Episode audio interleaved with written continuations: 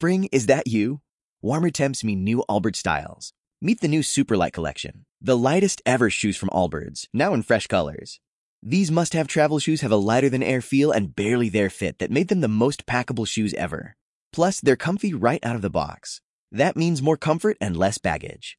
Experience how Allbirds is redefining comfort. Visit allbirds.com and use code SUPER24 for a free pair of socks with a purchase of $48 or more. That's ALLBIRDS.com, code SUPER24. Nos vamos de viaje ahora con nuestro piloto particular. Ya sabéis que os hablo de Iván Castro.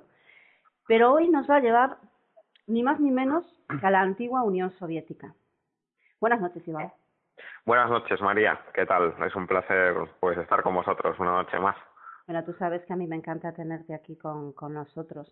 Y fíjate, hoy podemos decir que nos vamos a nos vamos a ir a desclasificar secretos ovni que los soviéticos guardan eh, aún como como muy celosamente, ¿no? Bueno, sí, incluso más que celosamente diría que si no es por ciertos científicos o ciertos militares que van filtrando la información, pues son expedientes X totalmente ocultados por los gobiernos de hoy en día y, que no han salido a la luz prácticamente. Eh, si quieres, esta noche, pues como bien dijiste, nos centramos en la antigua Unión Soviética. Mm, vamos a sacar pues una serie de casos que he recopilado y de la misma manera pues que también existen este tipo de expedientes en Estados Unidos, incluso en España y en diversos países, pues bueno, me pareció súper interesante este, este tipo de encuentros que han sucedido en la Unión Soviética, sobre todo pues en la década de los 70, de los 80, hubo un auge muy grande y bueno, pues vamos a tocar algún, algún caso hoy y seguro que la audiencia se queda totalmente alucinada. Pues seguro que sí, porque como bien dices, si apenas se han hablado de ellos, indudablemente todo lo que sea información nueva, pues va a caer, claro que bien, pues cuando quieras, Iván. Pues mira, la verdad es que vamos a hablar de una serie de encuentros bastante espectaculares, sobre todo, eh, digamos que son incidentes totalmente desmentidos, además, a la, opinión pública. Incluso algunos de ellos eh, han llegado a ser negados con pruebas falsas sobre todo con el máximo empeño de desprestigiar siempre a quien osaba de alguna manera pues airear ¿no? esos encuentros al, al resto del mundo. Como bien os dije antes, pues no solamente en Estados Unidos, que es donde solemos escuchar muchos casos, o, o en América, etcétera, sino que aquí en el continente europeo y aparte en la antigua URSS, hoy en día Rusia, todavía existen un montón de expedientes X totalmente ocultos si echamos un poquito la vista atrás, nos vamos a ir, bueno, a un tiempo ya un poco lejano, que es el año 1908. Eh, quien esté un poco puesto en grandes acontecimientos o grandes cataclismos, se recordará o le sonará la fecha, porque en la antigua Unión Soviética, en 1908, ocurre ese enigmático caso de aquella zona siberiana de Tunguska, algo que entró en la atmósfera arrasando una zona completamente entera de, de arboleda, de un montón de kilómetros cuadrados, que todavía podemos ver fotos en internet de cómo, de cómo ha quedado. Está claro que, que algo dicen que, que entró en la atmósfera, se habló siempre, bueno, muchísimo, sobre todo en el tema de referente a algún tipo de meteorito que hubiera entrado en la atmósfera terrestre y hubiera explotado antes de tocar tierra y la onda expansiva pues eh, bueno arrasara toda toda aquella zona no pero eh, se han recogido muchas evidencias en aquella zona sobre todo por un científico experto que os voy a dar el nombre se llama Vladimir Mekedov.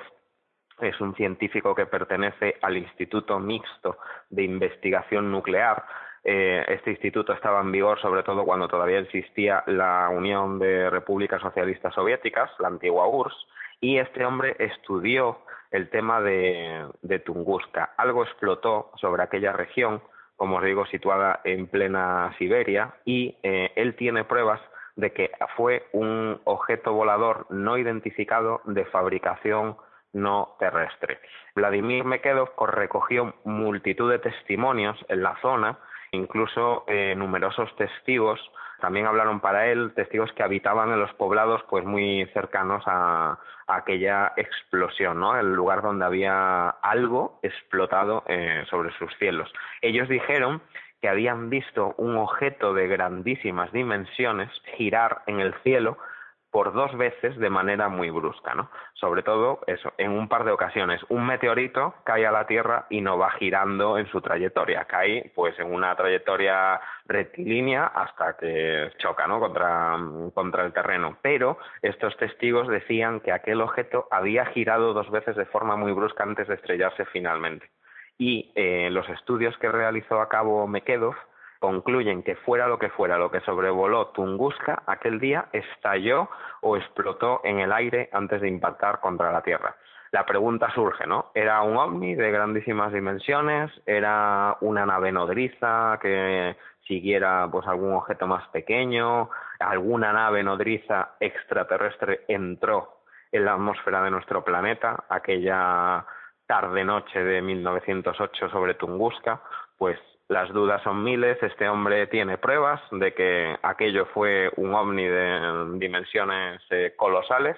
Ahí dejó la investigación, sobre todo, para marcar el punto de inicio de cuando empieza a ver un poco el tema de, avistamientos ovni en la antigua eh, Unión Soviética. ¿no? Por ejemplo, hay otra zona en el Océano Pacífico, es una zona que está incluso hoy en día en disputa entre Japón y Rusia, que es, eh, es un archipiélago, el de las Islas Kuriles. Está situado en el mar de Ojotsk, al norte del, del Océano Pacífico, y os voy a contar, si cabe, aunque muy resumido porque tampoco hay muchos más datos y solo es la información que se puede conseguir, eh, quizá el suceso más espectacular que vais a escuchar esta noche. ¿no?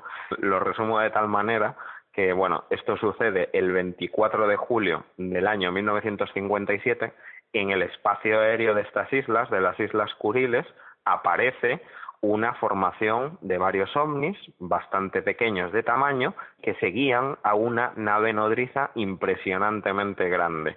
Eh, todos eran objetos voladores no identificados. En el arco aeronáutico, pues los catalogamos como ovnis y siempre quiero recordar que son objetos voladores no identificados. No quiere decir que lleven marcianitos ni hombrecillos verdes dentro, ¿vale? Entonces, como no sabemos el origen, los catalogamos como objetos voladores no identificados. ¿Qué pasó? En aquella zona, como estaba en disputa militarmente, había sobre todo baterías eh, antiaéreas soviéticas que a la hora de ver eh, los ovnis no dudan ni un solo segundo en comenzar a disparar contra, contra aquellos objetos no identificados en vuelo. Mm, después de una intensa ráfaga de fuego aéreo y después de pues de descargar todas las baterías con todo el armamento contra, contra aquellos objetos, en ningún momento los soviéticos consiguieron hacer ni un solo blanco.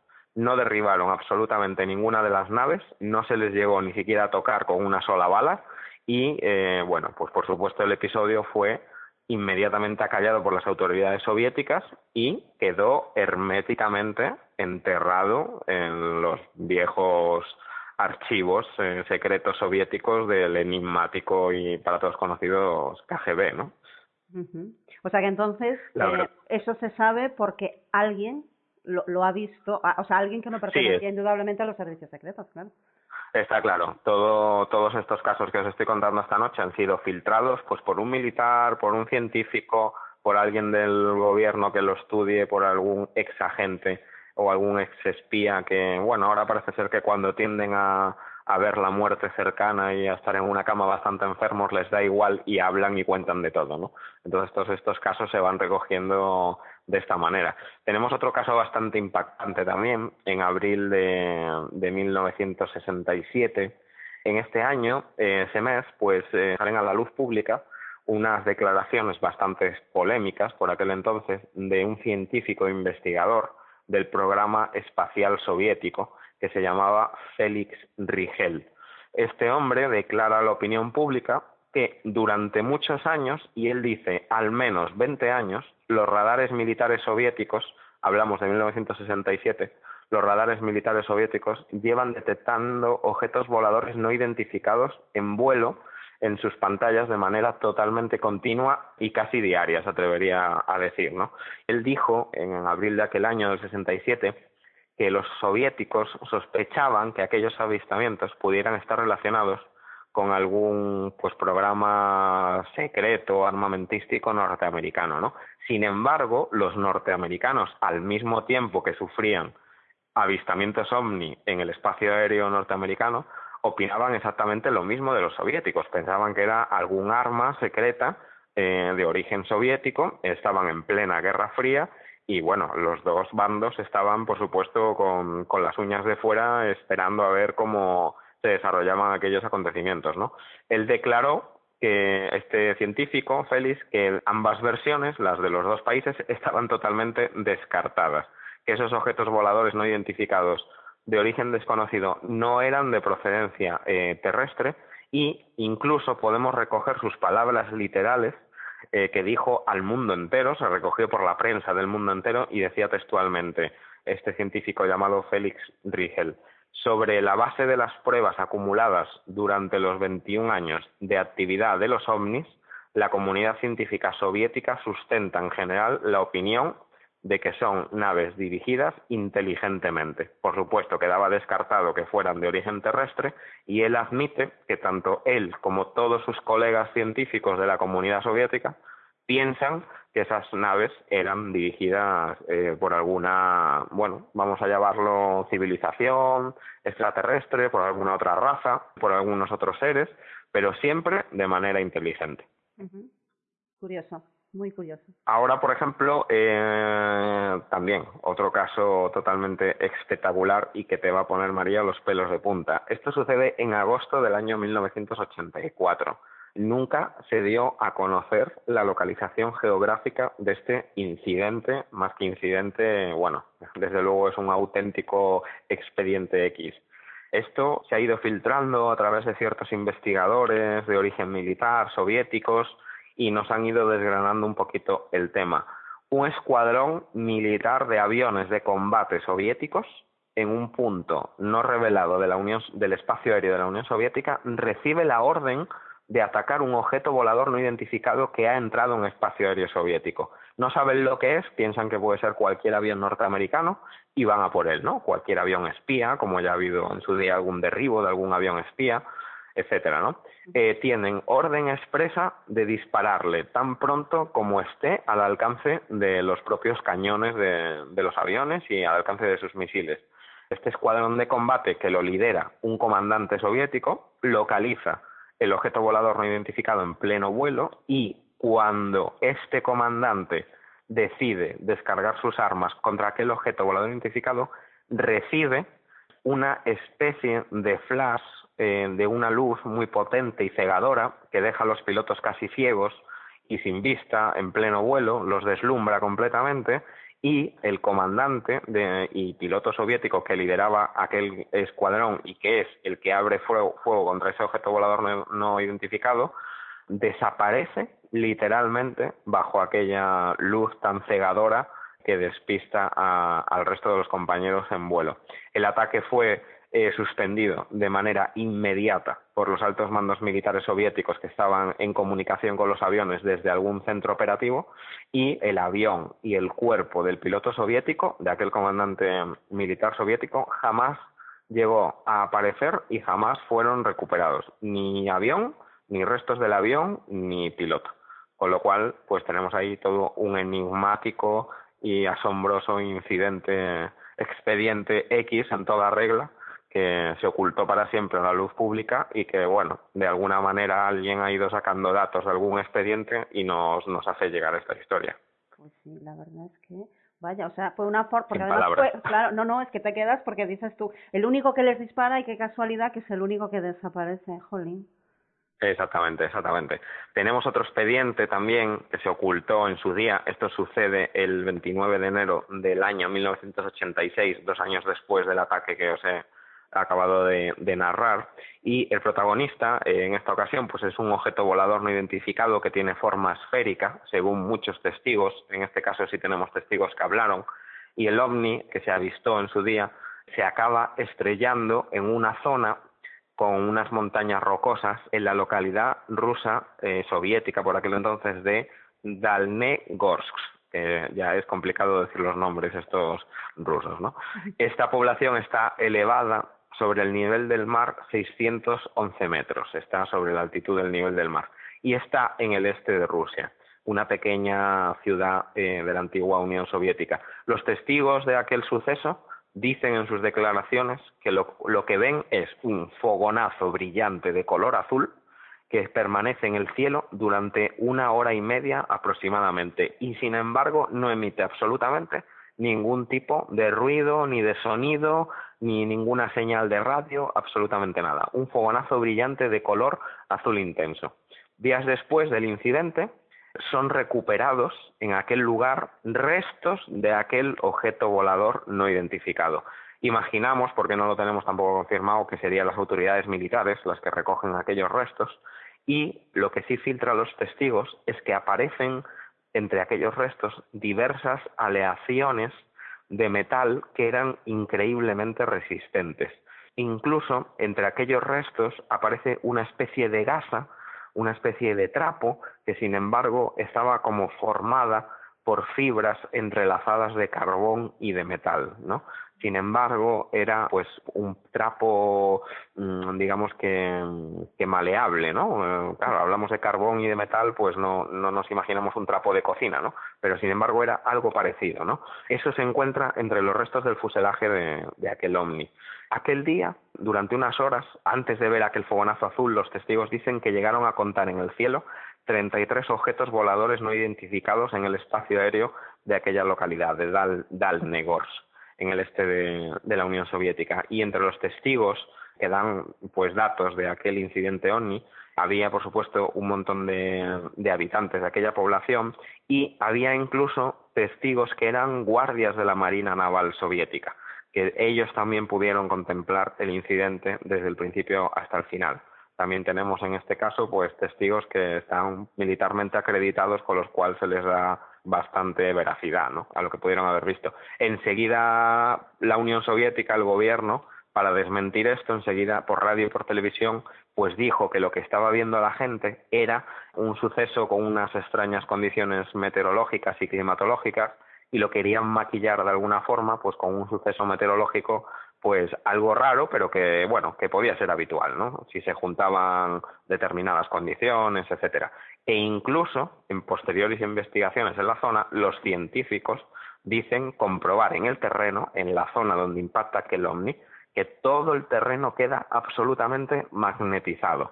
Hacen pruebas, hacen registros, etcétera, y todo, todo, todo lo que había alrededor de la zona del impacto queda totalmente magnetizado. No había ninguna huella de ningún cataclismo de origen terrestre ni natural, no había huella de tecnología humana, por supuesto, no había huella de que fuera pues un pequeño meteorito, por ejemplo, etcétera. Con lo cual, la explicación que se le podía dar a este suceso, desde luego climática, no era, porque ningún fenómeno meteorológico eh, magnetiza ninguna zona de terreno. Y dicen los expertos, para terminar con este caso, que todavía a día de hoy, en aquella zona donde se estrelló el ovni, todavía se pueden encontrar fragmentos de aquel objeto, con lo cual, si alguien está interesado en, en viajar a esta zona, pues desde luego que puede ser un, un buen punto de, de partida para sus, para sus investigaciones.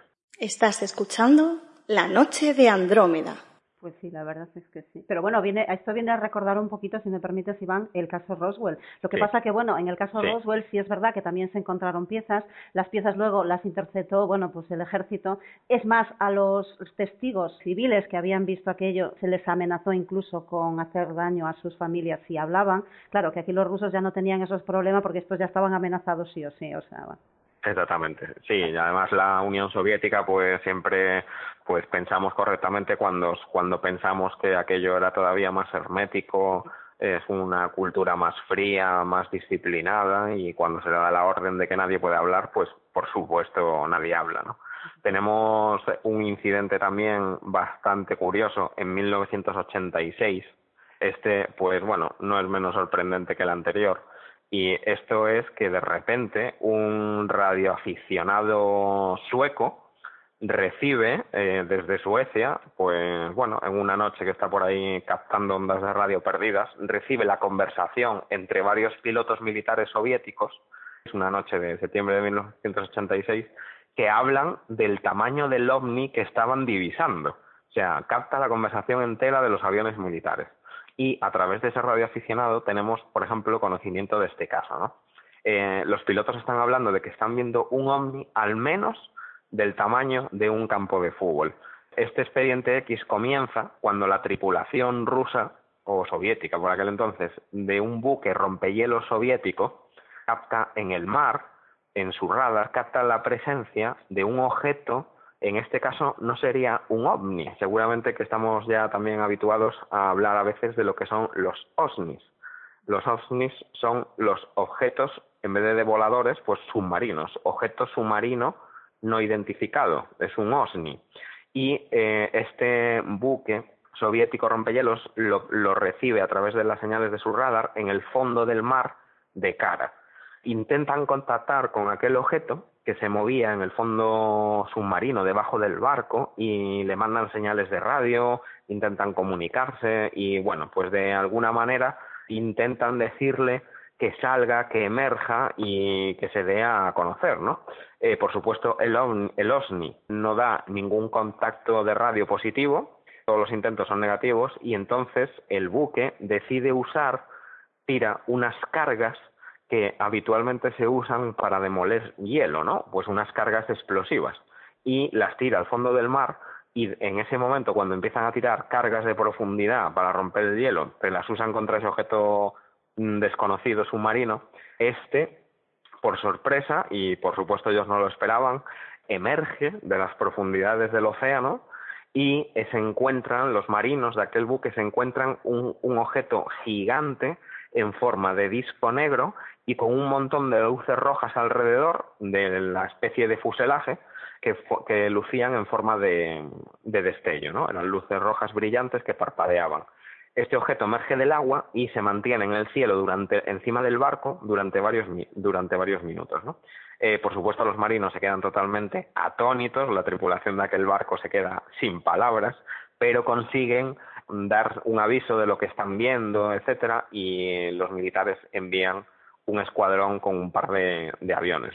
Aquellos interceptores de defensa soviéticos salen a interceptar el OSNI, que no emite tampoco ningún ruido, no emite ninguna señal, ningún sonido, ninguna onda de radio, etcétera.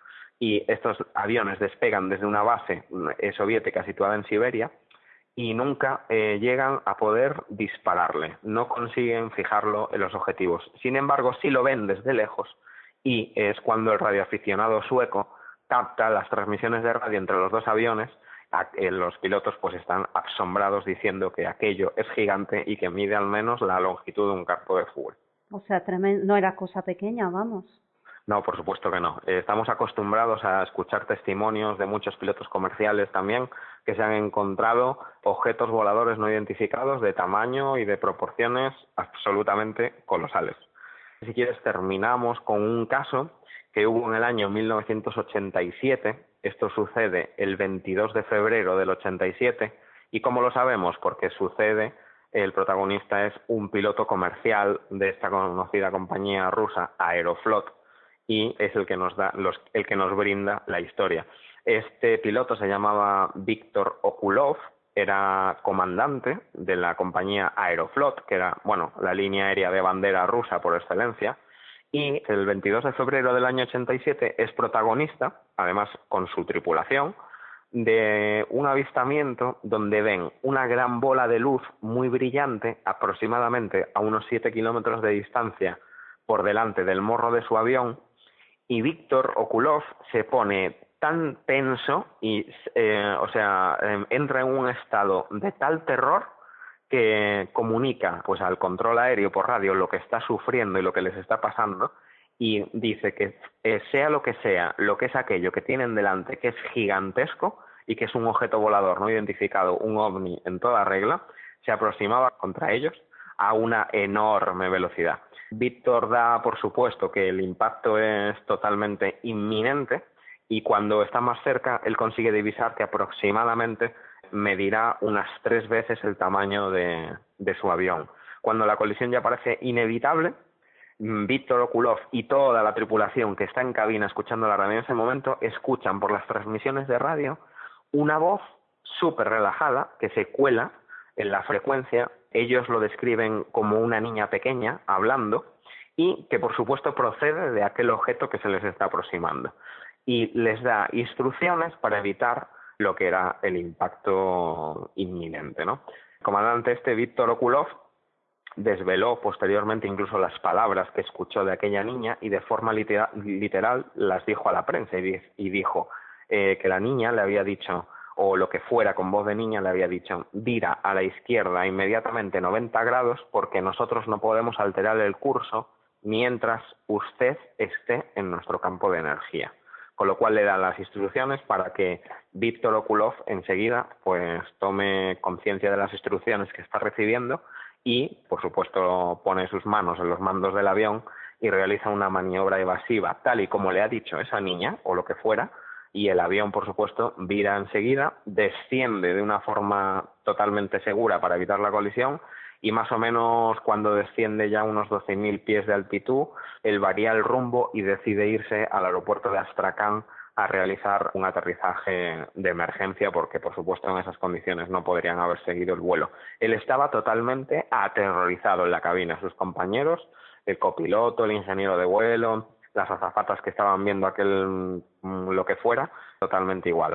La, tripulación estaba totalmente aterrada. Esto además queda registrado y grabado en las cajas negras del avión, que luego se sacan para analizar las, las grabaciones y las conversaciones de radio, y es cuando los expertos escuchan la voz de sea lo que fuera, mm, lo que parecía una niña pequeña que le estaba dando instrucciones a Okulov para que virará el avión y no chocará contra ellos, ¿no? Esto sucede aproximadamente a unos 45 minutos de vuelo de una base que Aeroflot tenía en Baku, que muy cerquita, prácticamente sobre la costa del mar Caspio, y ellos volaban pues en curso hacia Stalingrado.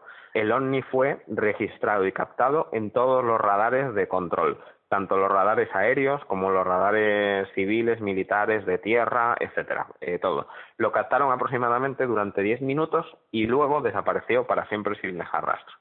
Damos por hecho que jamás se supo el origen de aquel ovni de proporciones colosales y que casi colisiona de frente con el avión de, de Aeroflot que comandaba pues este hombre Víctor Okulov. Hay un montón de testimonios de pilotos comerciales que han sufrido este tipo de, situaciones. Uno muy famoso, que no recuerdo el nombre ahora, pero lo buscaré para el próximo programa que hagamos, era un piloto japonés de un Jumbo 747 que creo que fue sobre Groenlandia o Norteamérica o por ahí, de la Japan Airlines, que se encontró de frente con un objeto volador impresionantemente grande y él contó la historia al mundo entero y por supuesto eh, ese hombre jamás volvió a volar. La compañía lo castigó de tal manera que lo sentó en la mesa de un despacho de la compañía y lo puso a hacer eh, trabajos de oficina. Lo retiraron del vuelo para siempre por desvelar lo que lo que había pasado, lo que el episodio que él había sufrido. Claro.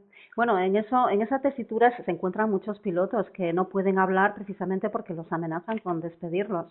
Y no entiendo el por qué, porque además esas cosas están ahí. Luego, como tú bien decías en este caso, que por cierto a mí sí me ha puesto este los pelos de punta, porque claro, tú vas volando y tú lo sabes, porque a todo esto tengo que deciros que estamos hablando con un piloto comercial, o sea, no es una persona que cualquiera, ¿no? Es, es, él sabe de lo que habla. Entonces, si tú vas en tu avión y resulta que de repente te aparece de la nada una nave de esas dimensiones, indudablemente tú no te lo vas a inventar y lo que sí me ha llamado la atención es, por ejemplo, el hecho de que em, en este caso que contaba de este piloto, que quedase registrado luego esa voz, ¿no? Porque pudiese ser que la oyese él o que se la imaginase, no sé, pero si ha quedado registrada. Sí, totalmente. Eh, la conversación queda, vamos a ver, las cajas negras estamos acostumbrados a ir a hablar de ellas cuando tenemos un accidente, ¿no? Que se recupera la caja negra, eh, la caja negra, las dos cajas negras, una es de los datos del avión del computador y otra es de las voces de cabina, voces de cabina e incluso de la cabina de pasajeros. Eh, las grabaciones de voz duran la última media hora del vuelo, se va grabando siempre sobre la cinta la última media hora del vuelo, ¿no? Constantemente. Y las grabaciones de datos eh, graban las últimas dos horas, me parece que es, mm, con los registros del ordenador de a bordo, que es a lo, cuando hay un accidente a los expertos le dice pues a qué altitud iba, a qué altitud volaba, la velocidad, el régimen de descenso, etcétera, ¿no? Con eso analizan y más o menos pueden llegar a saber las causas de un accidente. Pero cuando hay otro tipo de incidentes que no son accidentes en vuelo y hay que hacer una investigación sobre un determinado vuelo, los registradores de voz y de datos se sacan del avión. En ese momento los investigadores sí tienen permiso, porque si no es completamente ilegal desvelar pues lo que los pilotos hayan podido hablar en cabina si no es para una investigación oficial, ¿no? Pues porque como todos es un puesto de trabajo y a ti no te puede grabar nadie hablando en tu oficina ni a nosotros en la cabina de nuestras cosas personales o lo que sea. Pero para una investigación se saca la caja negra y se escucha la última media hora de, de aquel vuelo. Y por supuesto, si queda registrado, los eh, investigadores lo van a escuchar y lo van a saber todo, ¿no? Entonces demuestran que efectivamente lo que está diciendo ese hombre es completamente real y que el avión ha hecho esas maniobras evasivas porque han quedado grabados en el registrador de datos del avión y lo pueden saber perfectamente. Es la mejor prueba, por supuesto. ¿Sabes lo que me llama la atención, Iván? Y a lo mejor a muchos de los oyentes, pues lo mismo, que nosotros si les atacamos a ellos y ellos, sin embargo, no, no utilizan armas con, con nosotros, porque claro, si pensamos que ellos pudiesen utilizar la tecnología que tienen, indudablemente, bueno, exceptuando en el caso que comentabas también de aquel eh, comandante, era comandante, ¿no? Sí, que había desaparecido porque fue el único que le, eh, le, disparó. Pero bueno, quiero decir que si ellos se ponen a aniquilarnos, yo creo que simplemente con, con un soplido, yo creo que nos iríamos no sé a dónde. Sí, la, la verdad es que yo creo que género humano, eh, muy hablando ya de forma muy general ¿no? y muy extendida, quizás seamos muy miedosos a lo desconocido. Es normal la reacción de este piloto de Aeroflow que se, se siente aterrado, porque yo estoy acostumbrado en mi avión, por ejemplo, a ver multitud de tráficos aéreos, de aviones que van volando delante de mí, de helicópteros, pero tú imagínate que de repente veo algo que mide un campo de fútbol volando y que no tiene alas. O sea, María, te puedes imaginar mi cara. ¿Sabes? Ese día me haré un selfie para que me creáis, ¿no?